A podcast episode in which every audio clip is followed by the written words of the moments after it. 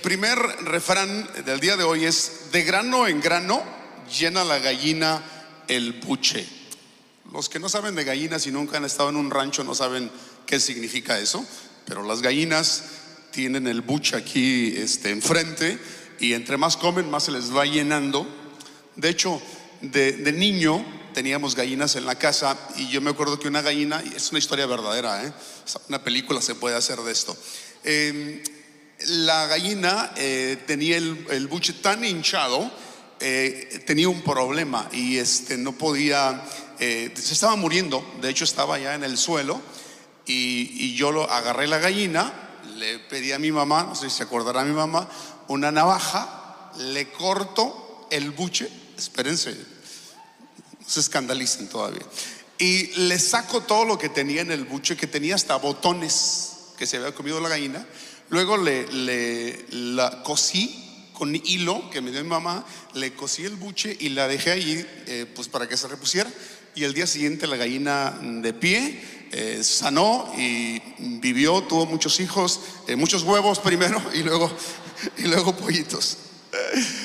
Pero si has visto una gallina con el buche hinchado, el dicho dice, de grano en grano llena la gallina el buche.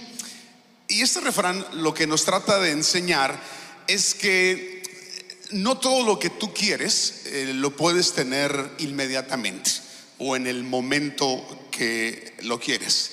Eh, este refrán te trata de enseñar un poco acerca de, tener paciencia, de que no te desesperes porque las cosas eh, no llegan y también nos enseña que las cosas que valen la pena realmente toman tiempo. Los logros importantes, eh, las metas que nos proponemos, eh, las cosas buenas en la vida toman bastante tiempo. Y eso es importante.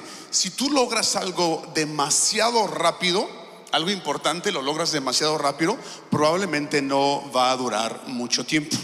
Mira lo que dice el sabio Salomón acerca de esto. Dice, la riqueza lograda de la noche a la mañana pronto desaparece, pero la que es fruto del arduo trabajo aumenta con el tiempo, de grano en grano, poco a poco. Eh, esto no solamente se aplica a metas, a propósitos que nosotros tenemos en la vida, también se aplica a llamados de parte de Dios. El apóstol Pablo recibió su llamado el día que fue, eh, que cayó de ese, de ese animal, de esa bestia en la que iba y Dios lo llama, pero se cree que le tomó de 11 a 13 años para empezar a predicar, si tú no sabías. No empieza inmediatamente. Hubo un proceso por el que él tuvo que pasar. Moisés pasó 40 años en el desierto antes de liberar al pueblo de Israel de Egipto. A los 16 años yo sabía exactamente lo que yo iba a hacer por el resto de mi vida. Estaba segurísimo de lo que iba a hacer por el resto de mi vida. Pero me tomó un par de décadas todavía para que eso se cristalizara, para que eso se empezara a cumplir en mi vida. Lo que quiero decir con esto y lo que tiene que ver también el- este refrán es que no hay línea centri para lograr grandes cosas. ¿Sí? Cuando vas a Estados Unidos, algunos tienen esa línea que pueden pasar rápidamente, pero bueno, para alcanzar cosas importantes en la vida no hay línea centri, no hay línea express. Las cosas no son tan rápidas y tan fáciles como nosotros pensamos. Tú puedes conocer el propósito de tu vida a muy temprana edad, pero en la mayoría de los casos tomará mucho tiempo para que tú alcances esas cosas que te propones. Y ahí es donde nos desanimamos, ¿sí? Eh, nos empezamos a cansar, y sucede también en el ministerio, que estás tratando de hacer algo, al, alcanzar algo, lograr algo, y no sucede, y empiezas a cansarte. Creo que Pablo, entendiendo que esto nos sucede, nos dice, no nos cansemos de hacer el bien, porque a su debido tiempo cosecharemos si no nos damos por vencidos. A su debido tiempo. Espera a que se cumpla el tiempo, a que llegue ese momento que no será de la noche a la mañana. Ahora, hay un par de cosas que te quiero mencionar rápidamente que no necesariamente van con el tema, pero creo que es importante mencionarlas. Hay cosas que no nos permiten en alcanzar los propósitos que nosotros tenemos en la vida. Una de ellas es la falta de enfoque. Falta de enfoque. Eh, como los propósitos, los sueños, los llamados toman tiempo para llevarse a cabo, necesitamos mantener el enfoque bien definido en nuestra vida. Y yo diría que los, los propósitos de Dios, las metas, em, eh, se parecen mucho a la manera que manejamos una cámara fotográfica. Si cuando tú vas a tomar una foto, eh, tienes un lente que te enfoca el punto central de esa foto que estás tomando. ¿sí? Em, así es el propósito en la vida. Es como una cámara que nos está indicando qué es lo que estamos persiguiendo, qué es lo que queremos lograr. El propósito es como ese lente que enfoca las cosas. Pero en la foto van a salir muchas otras cosas más. ¿sí? Otras cosas que también son importantes, pero para ti lo que importa es lo que estás enfocando. Y normalmente es la cara de una persona, ¿verdad? Que tocamos la cámara, bueno, especialmente si es con teléfono, porque queremos que todo el enfoque sea en esa persona.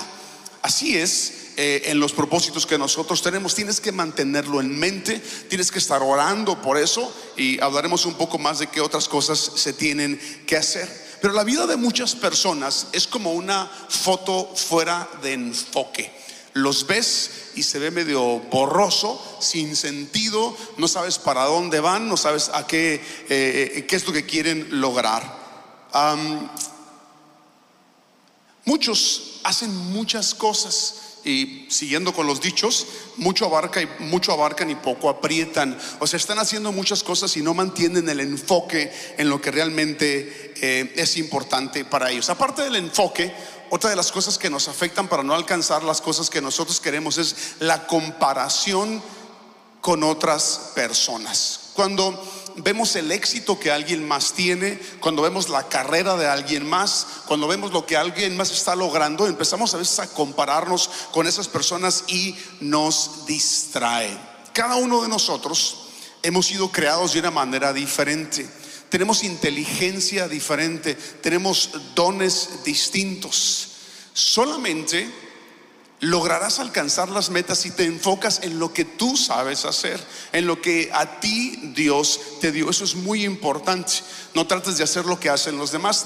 Te pueden servir de inspiración lo que hacen otras personas, pero realmente lo que a ti Dios te ha dado, eso es lo que tienes que hacer, por más insignificante que a veces eh, parezca. Pero la pregunta es, si esto es de grano en grano, si, si toma mucho tiempo, bueno, ¿qué es lo que tengo que hacer en ese tiempo? Para alcanzar metas es necesaria la disciplina. Este refrán eh, implica una constancia, ¿sí? una disciplina en nuestra vida. y ahí es donde entra la educación, el entrenamiento, la preparación que necesitamos para alcanzar esas cosas. Muchos quieren pasar de la, de la concepción al nacimiento sin haber pasado por esos nueve meses de, de, qué sé yo, de náuseas, de ir al baño cada ratito, todo lo que pasa en un embarazo. O sea, no queremos pasar por ese proceso, pero se requiere pasar por un proceso en nuestra vida en el que nos preparamos, en lo que tú quieres hacer en el sueño que tienes en tu corazón, en esa meta que tú tienes en tu corazón, ¿qué tanto te has preparado para eso? ¿Sí? ¿Qué tanto has estudiado? ¿Qué tanto has, te has metido en eso para poder lograrlo? Mucha gente simplemente tiene un sueño y es eso, un sueño nada más. Mira lo que dice este versículo. Todo esfuerzo tiene su recompensa, pero quedarse solo en palabras lleva a la pobreza. Y eso pasa en muchos sueños, que nos quedamos solamente en eso, en las palabras, en esto quiero hacer, en esto quiero lograr, pero no llegamos a ninguna parte. Y aquí hay un consejo, muy importante para los que son padres de familia. Prepara a tus hijos. Descubre cuáles son sus talentos, su inteligencia, eh, el área en la que tú piensas que ellos van a sobresalir en la vida y prepáralos haciendo eso. Si tus hijos tienen tendencias musicales desde pequeños, busca un maestro para que les dé clase de piano o que les dé clases de, guitarra, lo que sea, pero enfócate en eso desde que son pequeños. Debemos encaminar a nuestros hijos para que se preparen para esos sueños que ellos van a tener en el futuro. Vámonos al siguiente refrán. Haz bien y no mires a quién. Haz bien y no mires a quién. Eh, explicado de una manera muy simple, el refrán trata de enseñarnos que debemos hacer el bien de manera desinteresada, eh, sin discriminar, discriminar a nadie. Debemos hacer el bien a todas las personas. Eso es interesante porque no siempre hacemos el bien por bien, o no siempre hacemos el bien porque somos buenos. Alguna persona que hace el bien no necesariamente es una persona buena.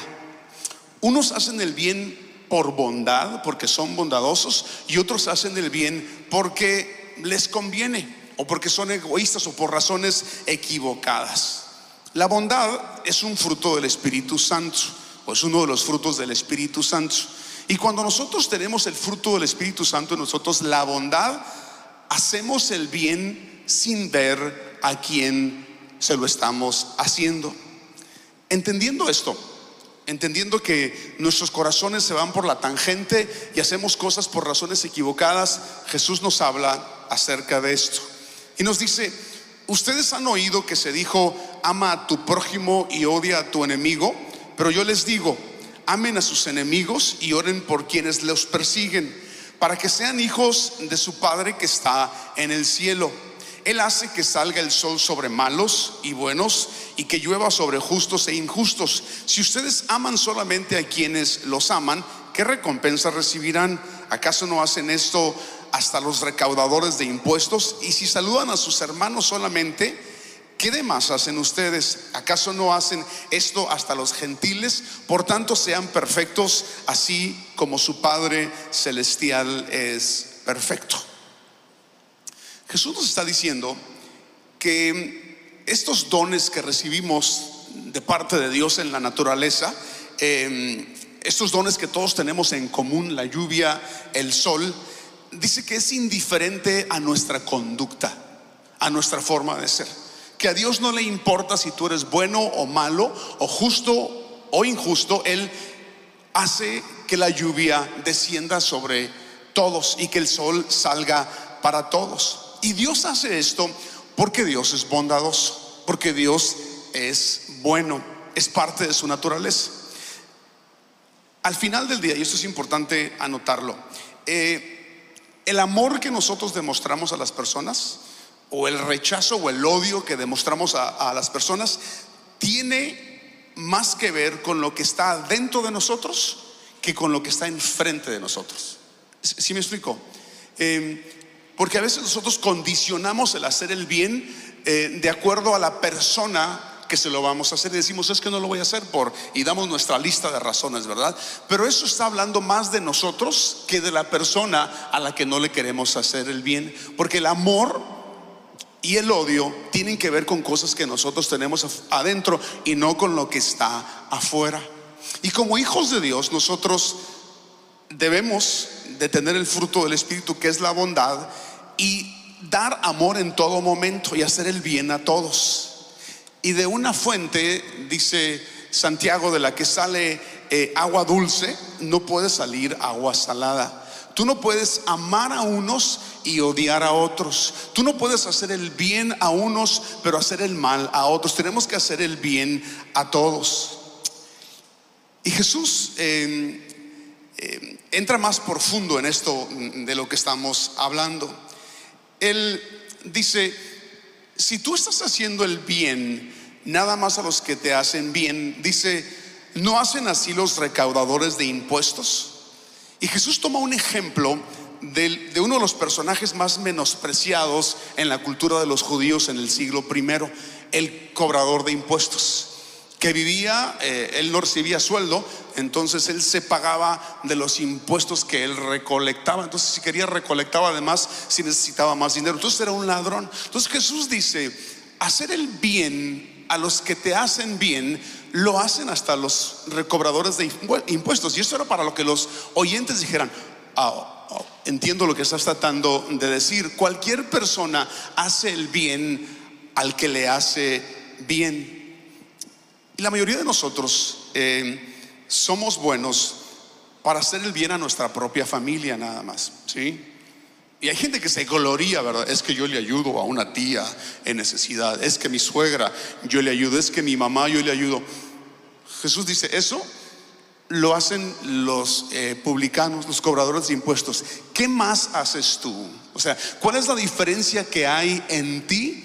A este instinto natural de, su, de, sobrevivencia, de que ayudamos a aquellos que están cerca de nosotros, que son nuestros parientes, que son nuestros familiares o amigos muy cercanos. Y Jesús pregunta, ¿qué más hacen ustedes? ¿Qué más hacen ustedes que los publicanos o los cobradores de impuestos? Por eso nos dice el sabio, si tu enemigo tiene hambre, dale de comer. Si tiene sed, dale de beber. Y se van hasta el extremo del enemigo, ¿eh? porque la idea del judío era, yo hago el bien a mi prójimo, pero la definición que tenían de la palabra prójimo eran los cercanos.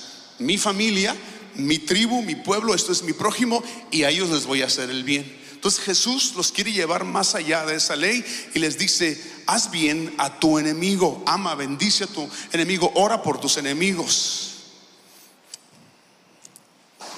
Y termina diciendo Jesús en ese pasaje, sean perfectos así como vuestro Padre Celestial es perfecto. Y a lo mejor eh, escuchamos ese pasaje y pensamos, no, pues está difícil, o sea, ¿cómo voy a ser perfecto yo? Eh, eh, es imposible alcanzar la perfección. Y a lo mejor estamos malinterpretando lo que significa la palabra perfecto en este caso.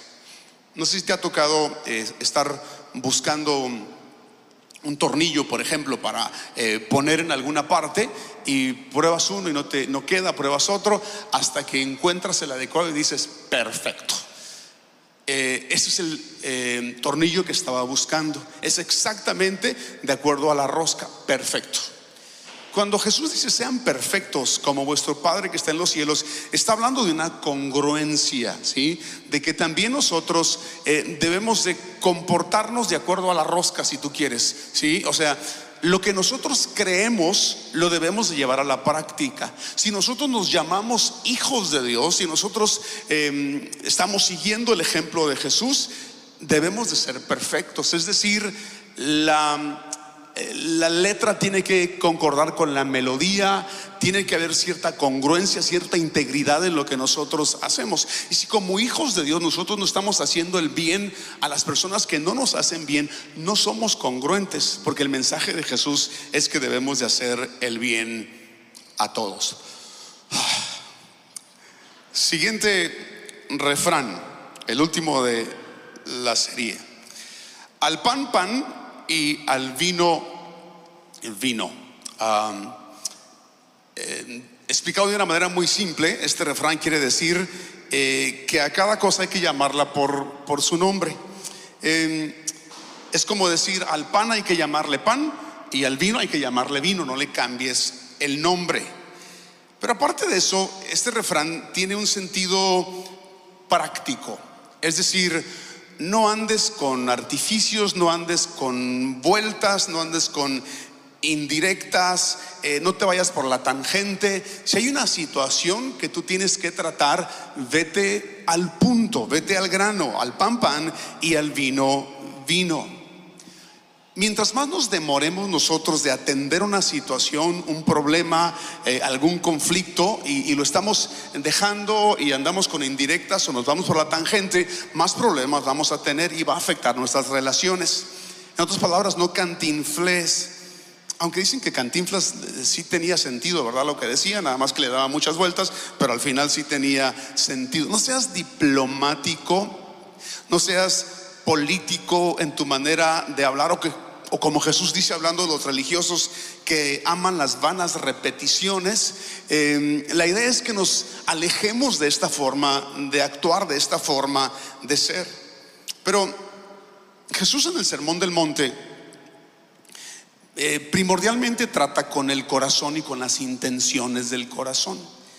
Eh, es donde Jesús habla acerca de que mm, enojarnos con una persona puede ser tan malo como matar a una persona, o sea, se va a lo profundo eh, del corazón. Eh, habla de la lascivia en el corazón que puede ser el equivalente al adulterio, eh, etcétera, pero está hablando del corazón. Y en ese mismo pasaje donde habla del corazón, Jesús dice: No juréis en ninguna manera, pero sea vuestro hablar sí, sí, no, no, porque lo que es más de esto, de mal procede.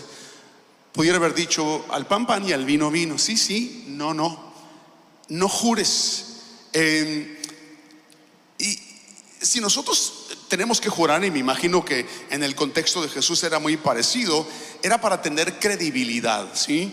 Y yo juro para que me crean que lo que estoy diciendo es, lo voy a cumplir o es verdad como hacen algunos en poner la mano sobre la Biblia y jurar. Eh, Jesús está diciendo, si ustedes son personas que en su corazón están bien, no juren.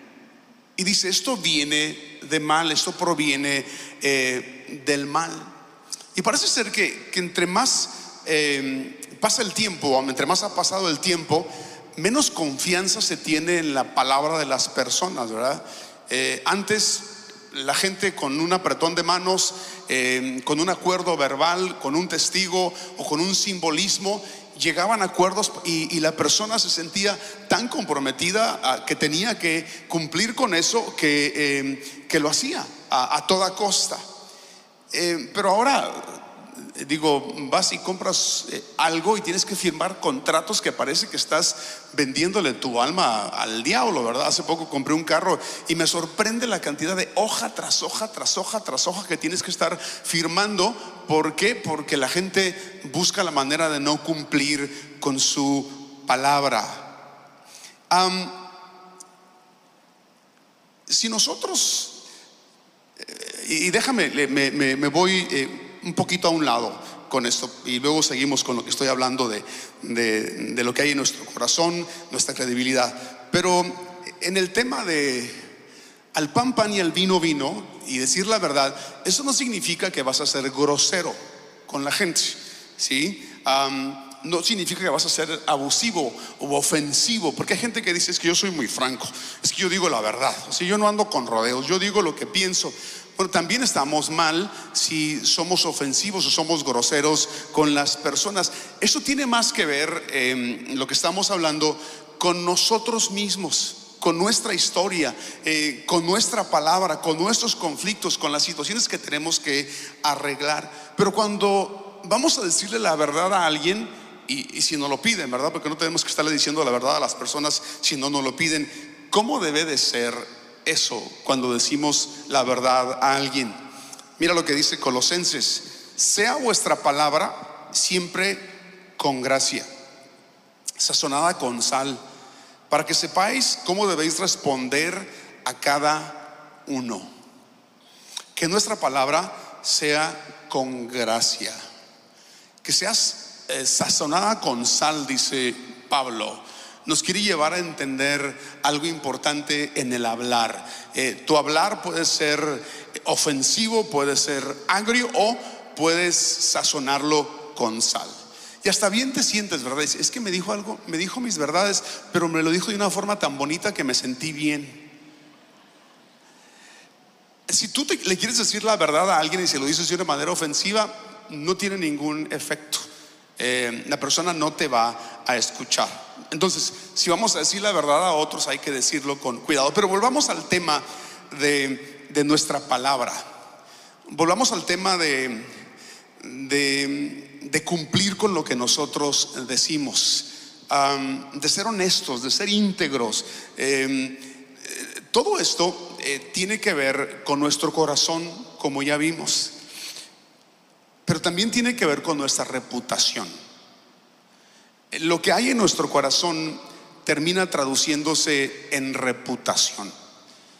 Eh, de acuerdo al, historial que tú has tenido a través de tu vida, eh, cómo cumples compromisos, em, cómo mantienes tu palabra, ¿Cómo haces? Todo esto te da cierta reputación en la vida. Y de hecho, cuando la persona escucha tu nombre, ya con ese nombre hay una asociación a una conducta. Ya con ese nombre hay una asociación con una forma de ser. Piensa en la gente que tú conoces. ¿Sí? Y escuchas el nombre de cierta persona e inmediatamente lo asocias con algo. de hecho, eh, el nombre verdadero de nosotros es nuestra reputación. Lo otro es algo que te identifica nada más, ¿verdad? O sea, me llamo eh, Ramiro, me llamo Pedro, me llamo José, eso es lo que te identifica, pero nuestro verdadero nombre es nuestra reputación, lo que los demás piensan de nosotros de acuerdo a nuestra historia a través de nuestra vida. Mira lo que dice la Sulamita acerca de, de, su, de su esposo. Dice, tu nombre es como un ungüento derramado. Tu nombre es como perfume. Cuando la gente escucha tu nombre, hay algo agradable en, tu nombre. Es como perfume, como un ungüento derramado. Eso habla de la reputación que tenía el, esposo eh, de esta mujer.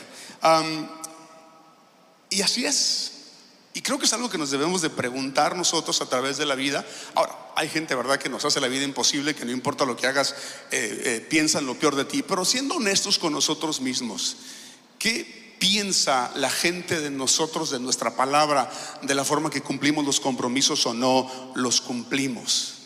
Y cuando tú te pones a pensar en eso, em, descubres cuál es tu verdadero nombre. ¿Quién eres realmente? Y los problemas que nosotros tenemos en la vida tienen que ver con ese nombre, tienen que ver con ese problema que tenemos dentro de nosotros. un hombre en Gadara está eh, sufriendo, vive en el cementerio, aúlla por las noches, se hiere con piedras. Es, un cuadro em, psiquiátrico que, eh, de alguien que necesita mucha ayuda, muchos problemas internos y Jesús se encuentra con este hombre, con este endemoniado y la pregunta que Jesús le hace es, ¿cómo te llamas? ¿Cuál es tu nombre que hay dentro de ti? ¿Qué es lo que te está llevando a todos estos problemas que estás experimentando en la vida? Jacob eh, sale huyendo de la casa de su padre por, por las cosas que hizo mal. Eh, después sale huyendo de la casa de su suegro de la misma manera, con problemas con todo el mundo. Está entre la espada y la pared una noche. Un ángel viene y lucha con él, Dios viene y lucha con él. Y después de luchar con él le pregunta, ¿cómo te llamas? ¿Cuál es tu nombre? ¿Cuál es la causa? ¿Cuál es la razón de tus problemas? ¿Qué hay dentro de ti? Y hago esa pregunta otra vez, ¿qué hay dentro de cada uno de nosotros? ¿Qué hay en nuestro corazón? ¿Quiénes somos realmente?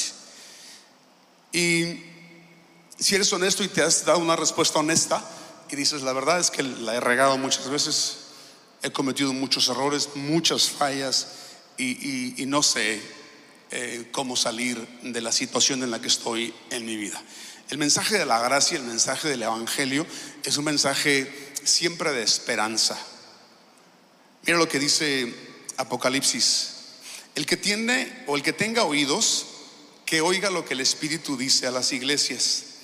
Al que salga vencedor, le daré del maná escondido y le daré también una piedrecita blanca en la que está escrito un nombre nuevo que solo conoce el que lo recibe.